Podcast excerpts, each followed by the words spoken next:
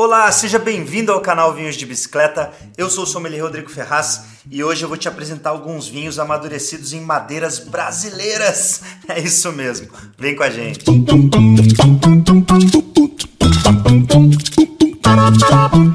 Você que está assistindo esse episódio aqui, você é fã de vinho brasileiro? Você gosta de saber sobre a vitivinicultura nacional? Então eu tenho uma dica para te dar. Tá chegando o nosso curso presencial de vinhos do Brasil, que vai acontecer aqui na sede da Vinhos de Bicicleta, em São José dos Campos. E esse curso é um dos materiais mais completos já feitos sobre as regiões produtoras de vinho aqui no país. Tenho certeza que você vai gostar muito de estudar aqui com a gente. A versão online já é sucesso absoluto. A gente vendeu até para fora do país vários exemplares do curso online aqui de vinhos do Brasil mas nada como vir aqui estudar com a gente em loco e provar essas maravilhas na taça, né? Então fica ligado, as vagas são limitadas e eu vou deixar todos os detalhes de data, valores aqui no link no descritivo do vídeo, beleza? Tá chegando o curso, hein? Vem com a gente.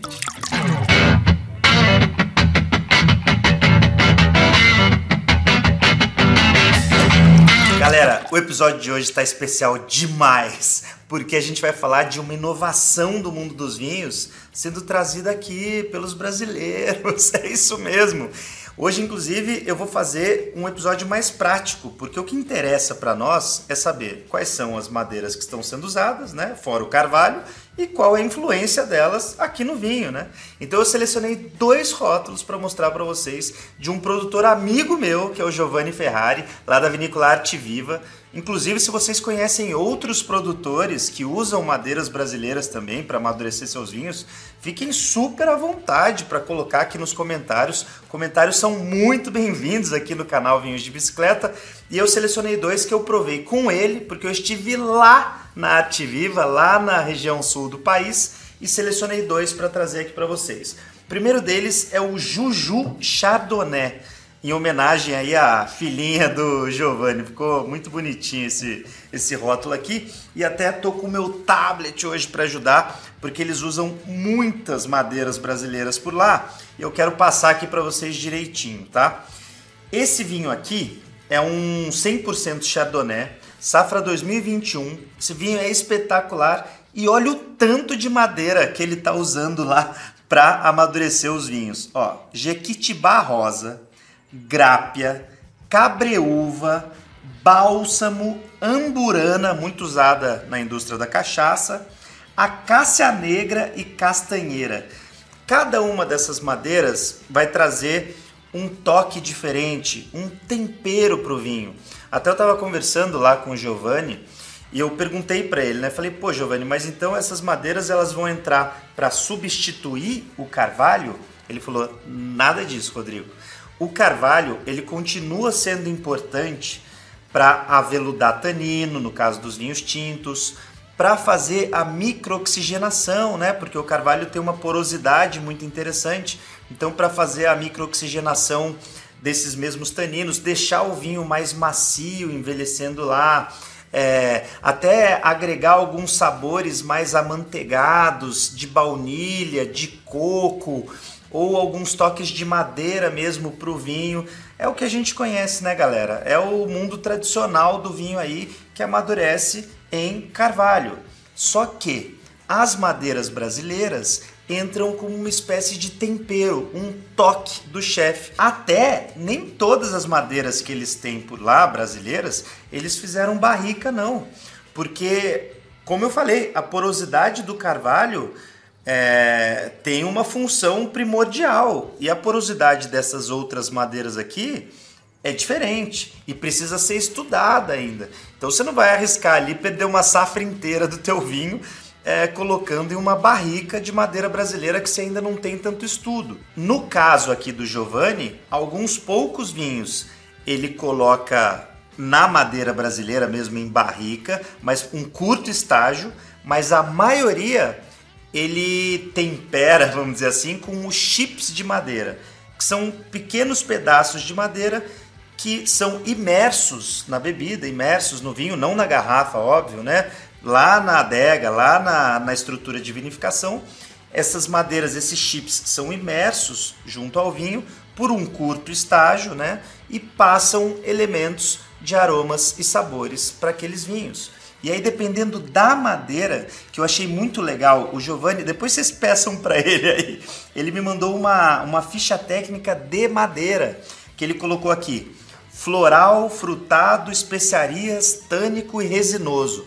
Então, ele fez uma pequena avaliação aqui, numa escala, de cada um desses itens, de acordo com o que ele está querendo agregar para cada vinho. Legal demais, né? Então, Vamos deixar de história agora e vamos degustar.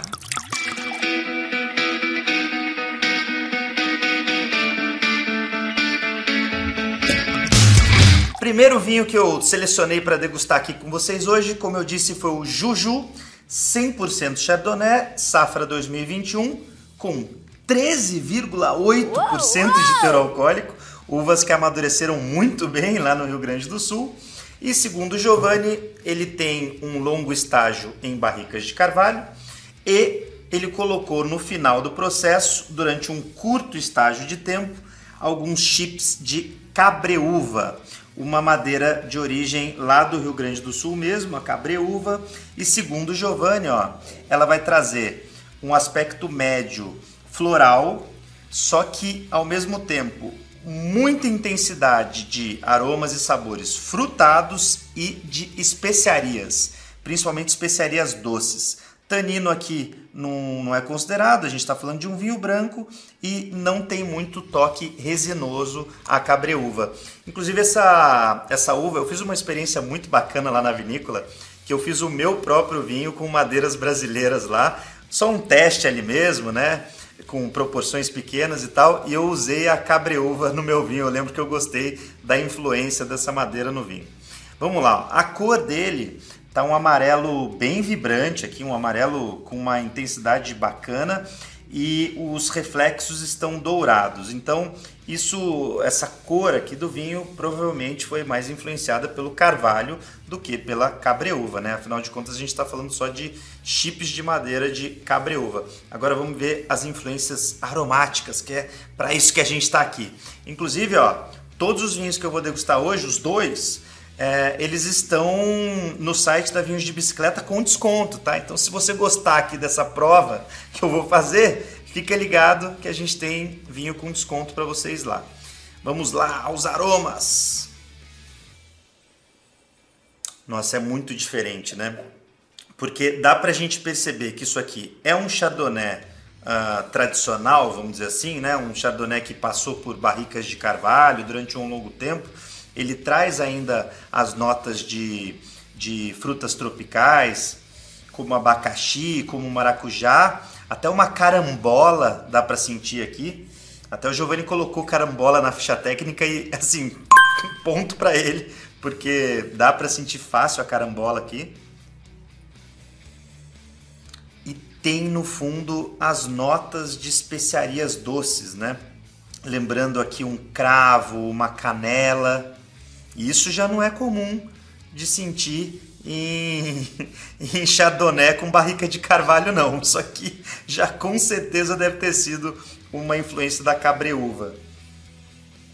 E, e a fruta está bem destacada, que pode também ser trazida né, pela cabreúva, por uma certa influência da cabreúva. A carambola não é tão comum assim de sentir em Chardonnay. Então pode ter sido uma influência dela. Vamos ver aqui no paladar que a gente consegue captar mais.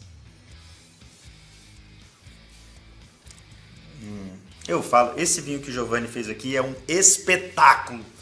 Mas assim, espetáculo com todas as letras, porque é, ele lembra aquele chardonnay que muita gente aí gosta, mais amanteigadão, aquele chardonnay mais mastigável, que preenche a boca mas ele não é enjoativo. Ele tem frescor, ele, ele tem acidez para fazer uh, o equilíbrio no paladar. Tem Chardonnay que fica muito enjoativo, que você só sente a madeira e fica parecendo um suco de manteiga. Nesse caso aqui não. Elegância, com bom corpo, só que a elegância que eu falei, né, dos elementos equilibrados no paladar, bom corpo e final longo, tendendo ao infinito aqui Muito bom o final desse vinho, frutado. Frutado com toque de especiaria. Nossa, que legal, né? A gente já falou aqui várias vezes do terroir de inverno, que veio da poda invertida de um enólogo brazuca. Agora a gente está falando aqui de outro enólogo brazuca, trazendo madeiras brasileiras para sua produção de vinhos. Muito bacana. Ó, até ele colocou aqui na ficha técnica, que eu tô com aqui a do Juju, ele colocou uh, abacaxi, que eu falei, em compota, especiarias doces ele citou também e a tal da carambola. Estamos juntos, viu, Giovanni? Estamos juntos, porque o que você colocou aqui na ficha técnica do vinho foi exatamente o que eu também consegui sentir aqui em nariz e boca e muito provavelmente o toque de especiarias doces veio por conta da influência da cabreúva. Primeiro vinho sensacional. E olha a apresentação, eu falei isso para ele até. A apresentação de rótulo, linda. A filhinha dele ali desenhada no rótulo e aqui uma pedrinha que eles tiram do próprio terreno do vinhedo, se eu não me engano, e vem aqui esse detalhe uh, como uma gravata na garrafa. Muito bacana. É isso aí. Primeiro vinho aprovadíssimo e agora vamos para o segundo que é tinto, hein? Bora lá.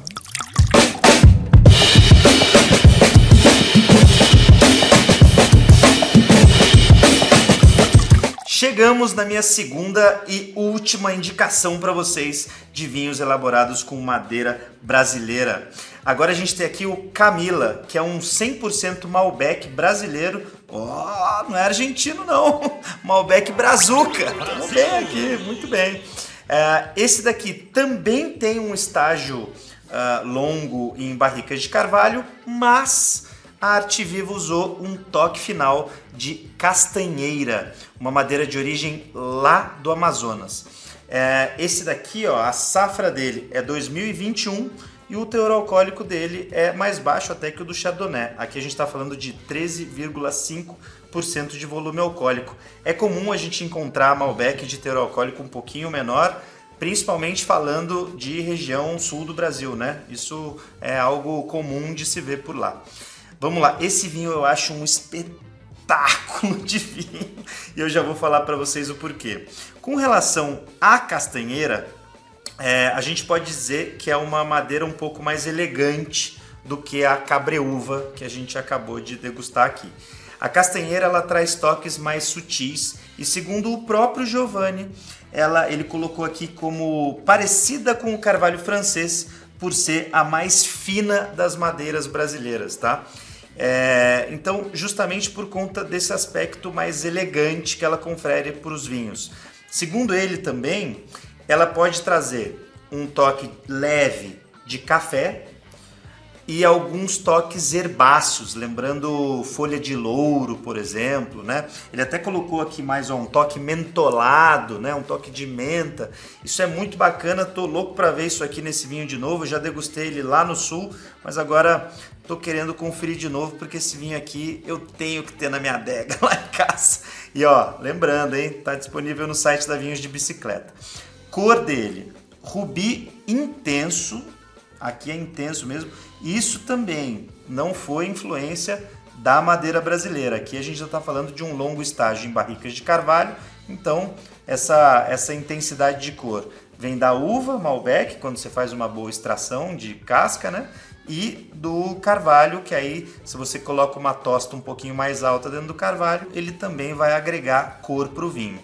Os halos é, estão ainda violáceos, né? É um vinho jovem, a safra não é muito antiga, então ainda estão mais puxados para o roxo e não tanto para o acastanhado. Agora vamos para o que interessa aqui, que são os aromas desse vinho. Bora! Opa! tá diferente isso aqui, viu? Porque não tá um Malbec frutadão como a gente está acostumado do argentino, não. E me agrada muito, inclusive, esse perfil diferente de Malbec Brazuca com pitada de madeira brasileira. O, o Giovanni até mencionou aqui que ele usou três tipos de barricas de carvalho aqui. Ele usou americano, francês e esloveno. Chegou no final, colocou o toque de castanheira. Pô, é lógico que vai ficar um vinho diferente, né? É lógico que a personalidade desse vinho aqui vai ficar diferente de um Malbec tradicional argentino. Mas o que dá para sentir de aroma, quer ver? Ó.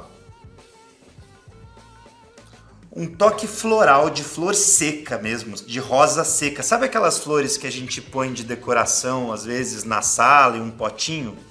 Dá para sentir. Aquele, pega aquele potinho lá e cheira. Aquele cheiro lá de rosa seca. Dá para sentir também um pouquinho de tabaco ali, né, de charuto, para quem curte charuto aqui, tem uma nuance de charuto.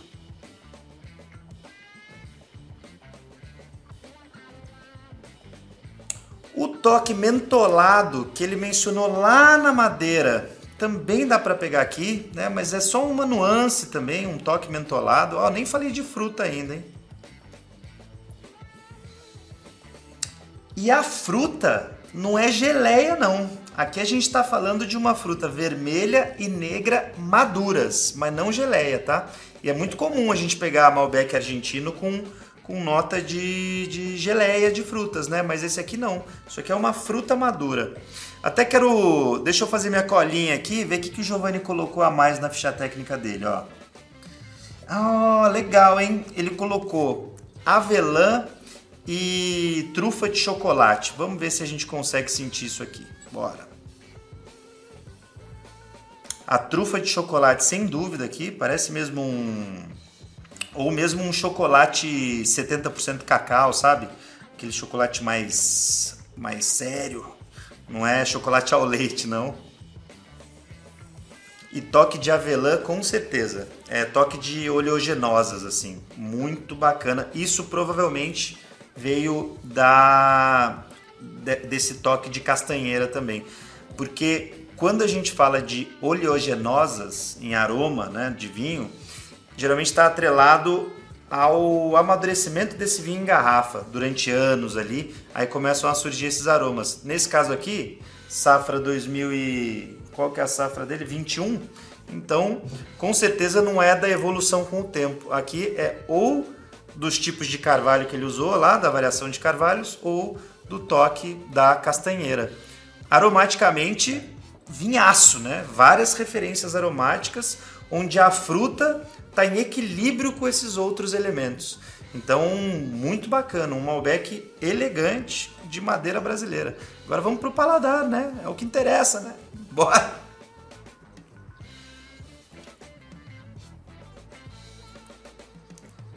Nossa, esse vinho é bom demais. Hum, eu adoro esse vinho. Eu não sei qual que eu gosto mais. Desse aqui ou do Chardonnay. Eu acho que é a ocasião que tem que dizer. Chardonnay é para dias um pouco mais quentes, pratos um pouco mais leves. Esse aqui já um vinho um pouquinho mais intenso, é um tinto um pouco mais intenso. Agora, essa intensidade dele tá comedida, viu? Porque o corpo dele é médio, é...